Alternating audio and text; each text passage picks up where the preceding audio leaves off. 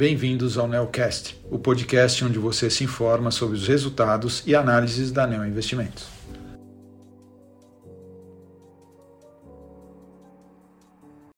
Olá, meu nome é Daniel Salomão e sou um dos gestores da estratégia de ações Equity Hedge da Neo Investimentos.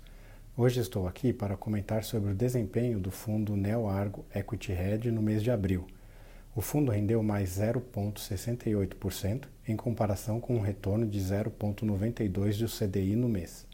No acumulado do ano, o fundo apresenta um retorno positivo de 2,06% versus um CDI de 4,20%. As posições do fundo Equity Hedge são divididas em dois grupos, os quais são as posições direcionais e as posições de valor relativo, ou também chamadas de long and short. Durante o mês de abril, as posições direcionais que representaram em média 5,6% do patrimônio do fundo tiveram uma contribuição positiva de 0,48%.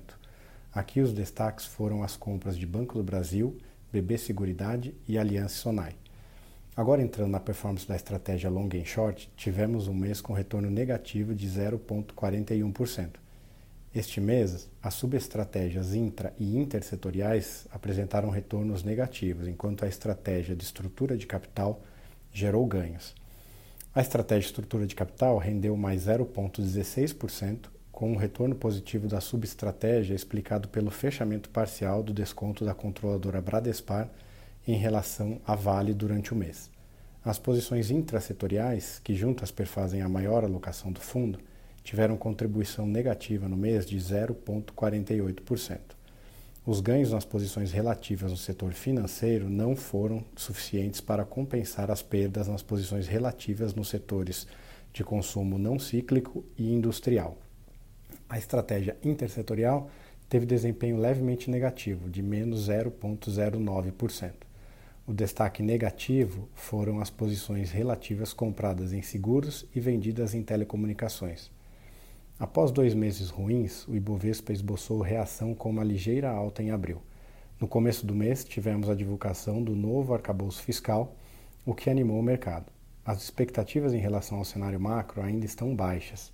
Em adicional, devemos ter uma temporada de resultados fracos referentes ao primeiro trimestre do ano, que deve se estender até o dia 15 de maio.